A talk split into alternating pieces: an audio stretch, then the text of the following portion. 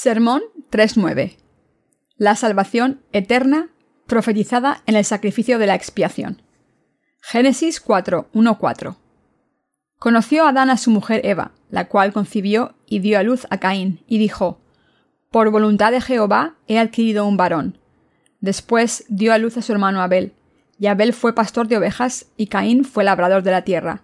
Y aconteció, andando el tiempo, que Caín trajo del fruto de la tierra una ofrenda a Jehová. Y Abel trajo también de los primogénitos de sus ovejas, de lo más gordo de ellas, y miró Jehová con agrado a Abel y su ofrenda. Hoy nos vamos a dedicar al pasaje que dice, y Abel trajo también de los primogénitos de sus ovejas, de lo más gordo de ellas. Y me gustaría hablarles de la salvación eterna que fue profetizada en el sacrificio de expiación. Dios solo aceptó el sacrificio de Abel. ¿Por qué? Si Abel no hubiese ofrecido el primogénito de su rebaño, Dios no habría aceptado su sacrificio. Esto significa que cuando queremos acercarnos a Dios, no debemos hacerlo mediante rituales de adoración, sino que debemos acercarnos con nuestra fe en lo que Dios ha hecho por nosotros. En otras palabras, debemos entregar nuestra fe en la salvación, en la expiación y en el amor de la remisión de los pecados. Solo entonces Dios puede aceptar este sacrificio y entregarnos el Espíritu Santo. Probablemente se preguntarán por qué hay que entregar un sacrificio y su grasa para que sea aceptable a Dios. Hoy les voy a explicar esto. Cuando los israelitas entregaban un animal para ser sacrificado, ¿por qué tenían que entregar la grasa junto con la carne? Porque la grasa en la Biblia se refiere al Espíritu Santo, a Dios mismo. El Espíritu Santo del que habla la Biblia es Dios. Quien quiera ofrecer un sacrificio a Dios debe traer un animal y su grasa. La grasa simboliza al Espíritu Santo, y por eso Dios dijo que el sacrificio que se le ofrezca debe ser un animal puro, y se debe entregar junto con la grasa. Este pasaje se repite en muchas ocasiones a lo largo del Antiguo Testamento, y en todas el sacrificio puro de expiación se refiere a Jesucristo, que fue concebido por el Espíritu Santo por tanto está sin pecado para siempre. Como el Dios perfecto que vino en la carne de un hombre es Jesucristo, solo el Santo Jesús podía ser nuestro sacrificio de propiciación para borrar todos los pecados de la humanidad. Jesús entregó su cuerpo como ofrenda de paz para toda la humanidad. Lo que separa a la humanidad de Dios es el pecado. Por culpa del pecado nos convertimos en enemigos de Dios y nos separamos de Él. Por tanto, para restaurar nuestra paz y amor con Dios, el obstáculo del pecado tenía que desaparecer.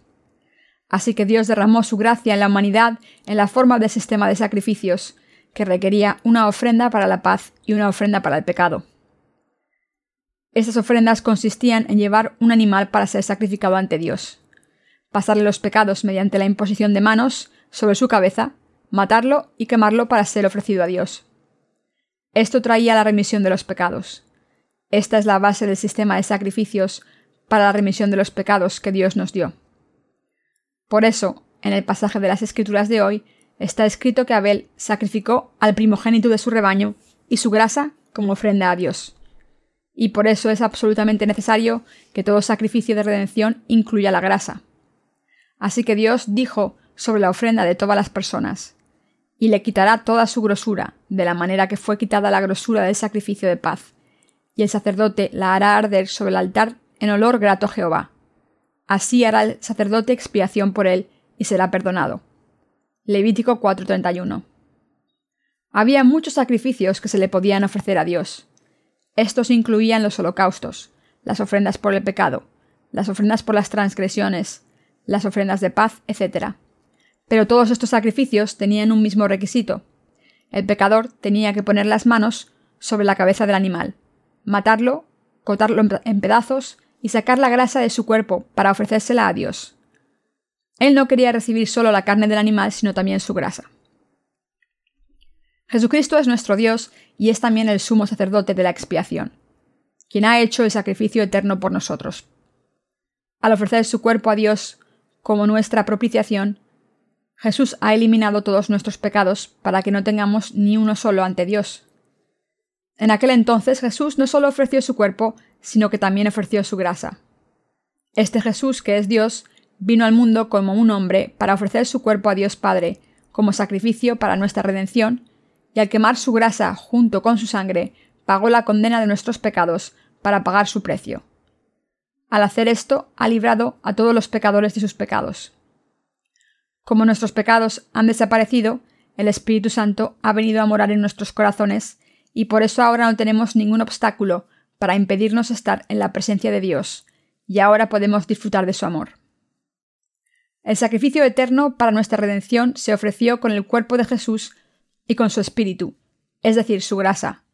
Pero los que no han entendido bien a Jesucristo piensan que solo ofreció su cuerpo. Los cristianos que creen que Jesús entregó su cuerpo solo con derramar su sangre no pueden reconciliarse con Dios.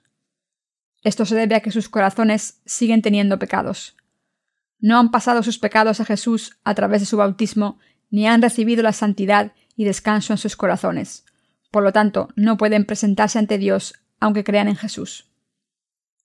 Los animales para ser sacrificados en las ofrendas diarias y anuales en el Antiguo Testamento debían cumplir los siguientes requisitos. 1. Debían ser puros. 2. Tenían que recibir los pecados mediante la imposición de manos. Y 3. Tenían que ser sacrificados y quemados. Jesús tuvo que cumplir todos estos requisitos también para poder ser nuestro sacrificio eterno de redención. Hay condiciones claras para que Jesús se convirtiese en nuestra ofrenda de paz y redención. En primer lugar, como los animales del Antiguo Testamento, tenía que ser puro. En segundo lugar, como los animales debían aceptar los pecados de los israelitas a través de la imposición de manos, Jesús tenía que aceptar nuestros pecados mediante el bautismo. En tercer lugar, tenía que ser sacrificado y su cuerpo y su grasa tenían que ofrecerse a Dios. Solo entonces los que creen en Él pueden recibir la perfecta remisión de los pecados en sus corazones. Sin embargo, muchos cristianos no creen que Jesús es el Espíritu, es decir, Dios. Además, piensan que serán salvados por creer en Jesús a ciegas. Pueden sacrificar todos los animales que quieran y ofrecer solo la carne de mil animales sin su grasa, pero Dios ni siquiera mirará esos sacrificios que no se ofrecen según sus requisitos. Deben darse cuenta de que Dios no quería sacrificios porque tuviera hambre. Los cristianos mundanos solo ofrecen el sacrificio del cuerpo de Jesús. Aunque conocen el sufrimiento físico de Jesús, no aceptan en sus corazones que Jesús es Dios y que tomó todos los pecados del mundo a través de su bautismo, antes de ser condenado en la cruz en nuestro lugar. Hay muchos cristianos así. Tanto el bautismo como la sangre de Jesús constituyen la verdad de salvación que todo cristiano que dice creer en Él debe aceptar en su corazón. Jesucristo es Dios. El que Abel ofreciese su sacrificio junto con la grasa significa que el Jesús encarnado es el Espíritu que vino para cumplir la palabra de Dios, es decir, es Dios mismo. Jesús es Dios. Solo si Jesús es Dios podemos ser salvados. Si Jesús fuese solo un hombre normal, insuficiente y lleno de fallos y pecados como nosotros, nunca podría habernos salvado por muchas veces que se hubiese sacrificado. Solo podemos recibir la remisión de nuestros pecados si Dios se encarna en un hombre, toma nuestros pecados y paga su precio. Ningún ser humano puede ofrecerse a sí mismo como sacrificio de redención por otro ser humano, ya que no reúne ni una sola condición de las que Dios ha establecido para la ofrenda de sacrificio. Jesús, sin embargo, es Dios, y al venir al mundo como Cordero puro para el sacrificio, se ha convertido en el Salvador de la humanidad. Por eso debemos saber que Jesús es Dios y creer en esto. Hoy en día, sin embargo, hay mucha gente que considera a Jesús como un mero hombre. Esta gente está ofreciendo únicamente el cuerpo del animal sin ofrecer su grasa. Esta gente no puede ser salvada de sus pecados aunque crea en Jesús. Solo los que saben que Jesús es Dios, que fue bautizado en el río Jordán para cargar con todos los pecados, y que fue condenado en nuestro lugar y murió por nuestra redención en la cruz, pueden ser salvados de los pecados del mundo. Para salvarnos de los pecados del mundo, cuando estábamos destinados a ir al infierno por ellos, Jesús tomó todos los pecados del mundo y se convirtió en nuestro sacrificio. Como Jesús aceptó los pecados del mundo al recibir el bautismo en su cuerpo puro, tuvo que ir a la cruz y pagar el precio de nuestros pecados al derramar su sangre y morir en nuestro lugar.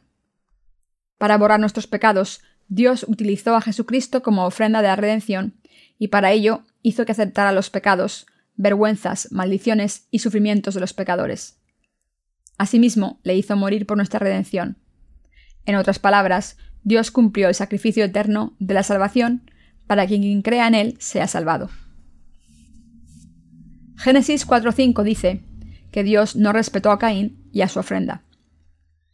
Caín había presentado el fruto de la tierra como su sacrificio a Dios, pero Dios no aceptó ese sacrificio precisamente porque no tenía vida, es decir, no tenía sangre, ni grasa. La sangre del sacrificio limpia los pecados de la gente. Cuando ofrecemos la sangre de la propiciación junto con la grasa a Dios, Él nos libra del pecado. Como los seres humanos estamos llenos de pecados, Dios no acepta nada que venga de nosotros. En otras palabras, Dios no acepta el producto de la tierra que se ha obtenido con nuestra voluntad o nuestros propios esfuerzos humanos. Si queremos romper la barrera del pecado que nos separa de Dios, debemos ofrecerle nuestro sacrificio según el sistema de sacrificios que Él nos ha dado. Pero como es imposible ofrecer sacrificios todos los días, Dios entregó a su único Hijo, puro y sin pecado, como nuestra ofrenda de paz para la expiación, y así ha borrado todos nuestros pecados para siempre. El sacrificio del Antiguo Testamento que borraba los pecados diarios.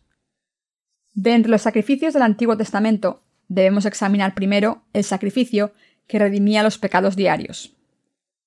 Si alguna persona del pueblo pecare por hierro, haciendo algo contra alguno de los mandamientos de Jehová, en cosas que no se han de hacer, y delinquiere, luego que conociere su pecado que cometió, traerá por su ofrenda una cabra, una cabra sin defecto, por su pecado que cometió, y pondrá su mano sobre la cabeza de la ofrenda de la expiación, y la degollará en el lugar del holocausto.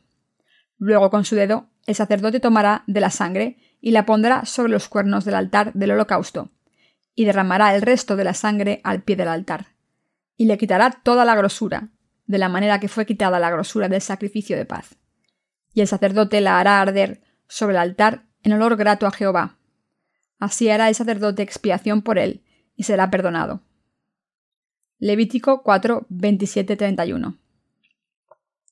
La gente del pueblo de la que habla el pasaje anterior se refiere a todo el mundo. En otras palabras, cuando una persona normal se daba cuenta de que había transgredido la ley de Dios y se convertía en un pecador, tenía que ofrecer un sacrificio de expiación para reconciliarse con Dios. Si era culpable de transgredir cualquier mandamiento del Señor, Dios sin quererlo, y se daba cuenta a través de la ley, primero tenía que escoger un animal puro, llevarlo al tabernáculo y transferirle sus pecados al poner las manos sobre la cabeza del animal. El animal tenía que ser sacrificado en el altar de los holocaustos. Había que poner su sangre en los cuernos del altar y tomar el resto de la sangre y derramarla sobre la base del altar. Entonces sus pecados eran redimidos y podía reconciliarse con Dios. En otras palabras, esta era la ley de salvación de Dios, según la cual había que hacer que un animal puro cargase con las iniquidades de un pecador mediante la imposición de manos y así borrar sus pecados. Dios dijo que un pecador tenía que poner las manos sobre la cabeza del sacrificio, y aquí la imposición de las manos significa pasar o transferir. Probablemente hayan visto a alguien orar mientras ponía manos sobre la cabeza de otra persona. Esto se hace para pasar una habilidad a otra persona mientras se ora. Cuando un pecador en el Antiguo Testamento ponía las manos sobre la cabeza de un animal, sus pecados pasaban al animal. Cualquier sacrificio que se ofrezca a Dios debe ser ofrecido según el sistema de sacrificios que Él ha establecido. Levítico 1.3 dice, Si su ofrenda fuere holocausto vacuno, macho sin defecto lo ofrecerá. De su voluntad lo ofrecerá a la puerta del tabernáculo de reunión delante de Jehová. Esto significa que el sacrificio debía ofrecerse en la puerta del tabernáculo del encuentro de manera que fuese aceptable para Dios. Él dijo que para que un pecador ofreciese un sacrificio aceptable, debía poner las manos sobre el animal que iba a ser sacrificado. También dijo que cuando el pecador pasaba los pecados a este animal puro mediante la imposición de manos y ofrecía su carne y su grasa, Dios aceptaría el sacrificio con gran placer, y el sacrificio borraría los pecados. Levítico 1, 2, 5. Cuando la gente del Antiguo Testamento recibía la remisión de los pecados todos los días, tenía que pasar todos los pecados al animal mediante la imposición de manos, sacrificarlo, sacarle la sangre, quitarle la grasa, cortarlo en pedazos y ofrecérselo a Dios. La sangre de este animal se ponía primero en los cuernos del altar de los holocaustos. Estos se refieren a los libros del juicio que contienen todos los pecados cometidos ante Dios. Jeremías 17, 1. Apocalipsis 20, 12. Poner la sangre del sacrificio en los cuernos del altar de los holocaustos significa ser redimido. De los pecados que aparecen en el libro del juicio ante Dios. Cuando los israelitas ofrecían sacrificios a Dios, el animal que había aceptado los pecados sangraba y moría en su lugar, y por eso ponían esta sangre, que había pagado el precio de la vida, en los cuernos del altar del holocausto. Al colocar su sangre en los cuernos, el precio de la vida, los israelitas podían borrar sus nombres de los libros del juicio. Como el precio del pecado es la muerte, cuando Dios veía la sangre del sacrificio, lo aceptaba como válido por pagar el precio del pecado. Ante Dios existen los libros del juicio, los libros de las obras, según Apocalipsis 20:12.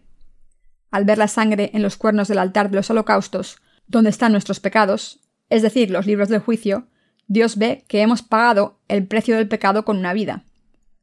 Después de poner la sangre del sacrificio en los cuernos del altar de los holocaustos, el resto de la sangre se derramaba sobre la base del altar, es decir, sobre el suelo, que simboliza el corazón de la humanidad.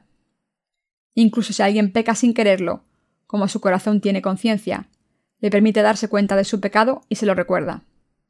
Por eso los israelitas derramaban la sangre del animal sobre la base del altar, para que sus conciencias estuviesen limpias. Así que cuando los israelitas que ofrecían sacrificios a Dios veían la sangre del animal, se daban cuenta. Teníamos que derramar nuestra sangre y morir así, pero Dios ha permitido que el animal sacrificado muera en nuestro lugar y daban gracias a Dios por esta salvación. En otras palabras, daban gracias a Dios por su amor de salvación desde el fondo de sus corazones. Quien tenga pecados debe morir. Sin embargo, como Dios amó a los seres humanos, no pudo dejarlos morir. Por eso nuestro Dios justo nos dio el sistema de sacrificios, mediante el cual los pecados de la humanidad se pasaban a un animal, y ese animal debía ser sacrificado en lugar del pecador. A través de este sistema, Dios permitía a los israelitas recibir la remisión de los pecados. El sistema de sacrificios que Dios nos dio era justo, y por tanto Dios hizo posible que quien recibiera esta salvación eterna, según este sistema, pudiera presentarse ante Él sin miedo. Tanto los sacrificios anuales como los diarios que ofrecían los israelitas apuntaban hacia la remisión eterna de los pecados que nos llegó a través de Jesús.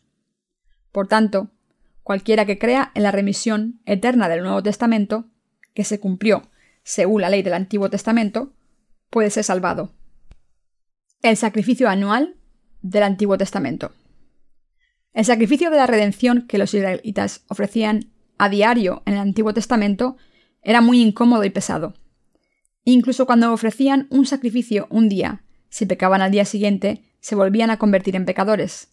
Así que, para que no se desesperasen ni abandonasen su fe, Dios estableció el estatuto de los sacrificios anuales. Está escrito, y esto tendréis por estatuto perpetuo. En el mes séptimo, a los diez días del mes, afligiréis vuestras almas, y ninguna obra haréis, ni el natural ni el extranjero que mora entre vosotros, porque en este día se hará expiación por vosotros, y seréis limpios de todos vuestros pecados delante de Jehová. Levítico 16, 29, 30.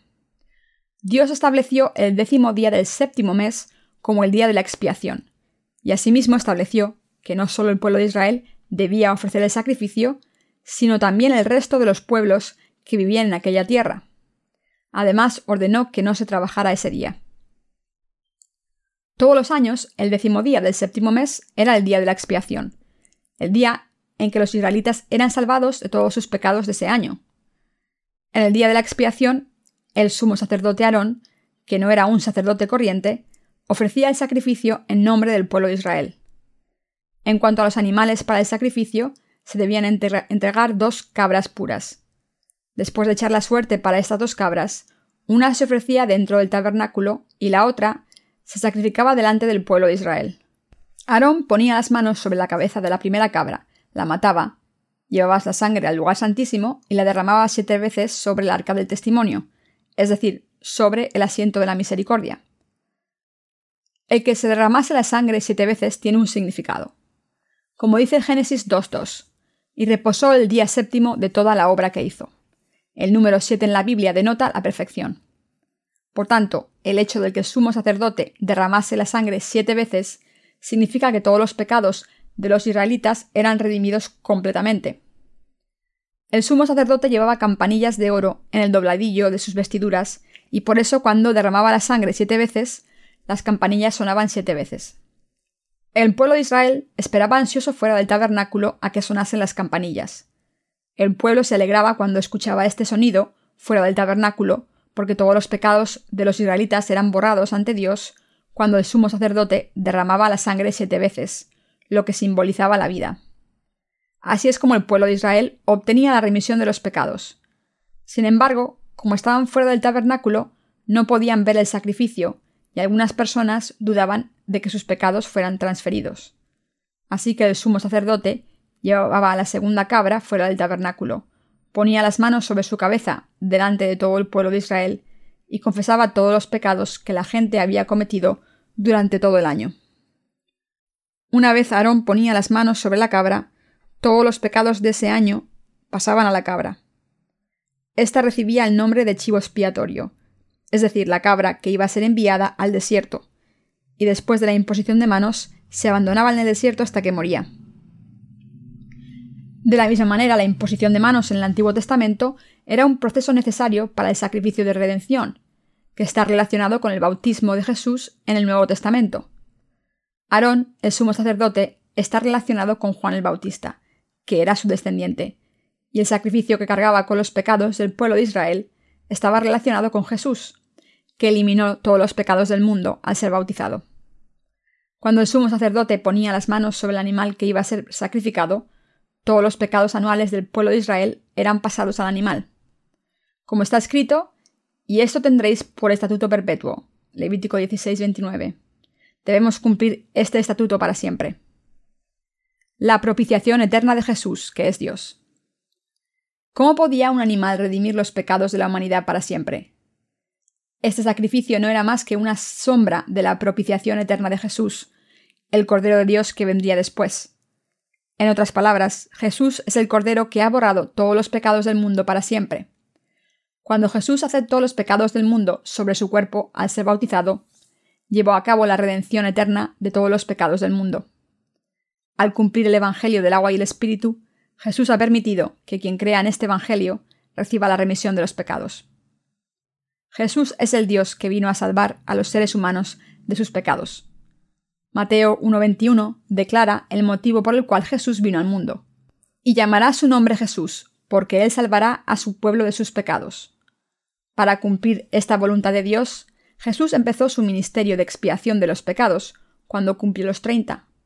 Cuando pasamos a Mateo 3:15, vemos a Jesús ordenando a Juan el Bautista que le bautice. Deja ahora, porque así conviene que cumplamos toda justicia. Esto significa que era necesario que Jesús fuese bautizado para borrar los pecados de la humanidad. Si Aarón era el representante del pueblo de Israel, Juan el Bautista era el representante de la humanidad.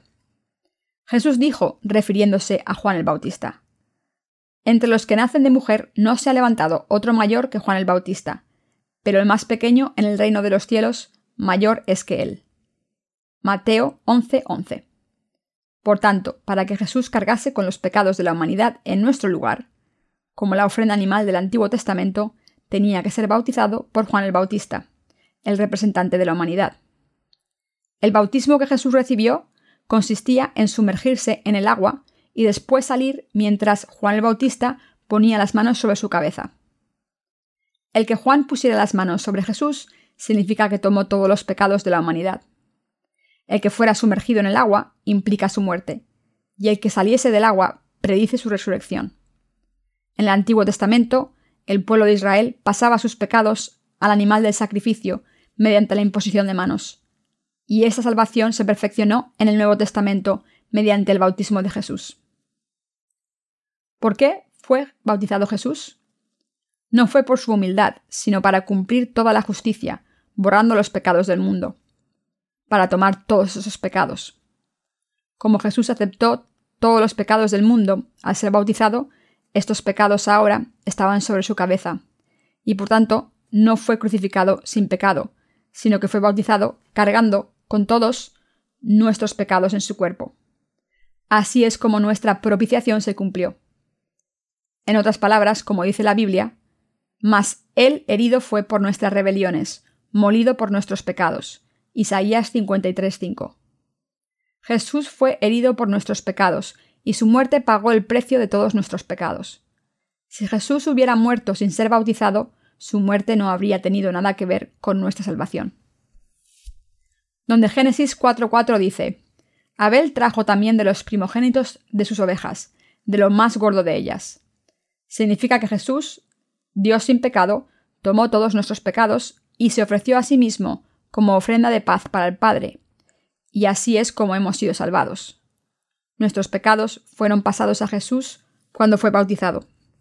Ustedes pueden ser salvados si creen en eso. Pasemos a Juan 1.29. El siguiente día vio Juan a Jesús que venía a él, y dijo, He aquí el Cordero de Dios que quita el pecado del mundo. Al día siguiente de bautizar a Jesús, Juan el Bautista dio testimonio de Jesús ante todas las personas que estaban allí reunidas y les dijo, He aquí el Cordero de Dios que ha cargado con todos nuestros pecados. En otras palabras, cuando Juan el Bautista pasó todos nuestros pecados a Jesús mediante la imposición de manos, todos los pecados de nuestros corazones fueron eliminados. El bautismo significa pasar o enterrar y limpiar, que básicamente significa lo mismo que la imposición de manos. A través de su bautismo Jesús tomó todos nuestros pecados, todos los que cometemos desde que nacemos hasta el día en que morimos. Incluso si cometemos errores, todavía estamos sin pecados. No podemos entrar en el cielo mediante nuestras propias acciones, sino que debemos entrar creyendo de corazón que Jesús ha borrado todos nuestros pecados. No hay pecados en este mundo. Esto se debe a que Jesús ha borrado todos los pecados de la humanidad para siempre. Así que, aunque todo el mundo está sin pecado, hay muchas personas que van a ir al infierno por tener pecados, simplemente porque no creen que Jesús haya quitado todos sus pecados.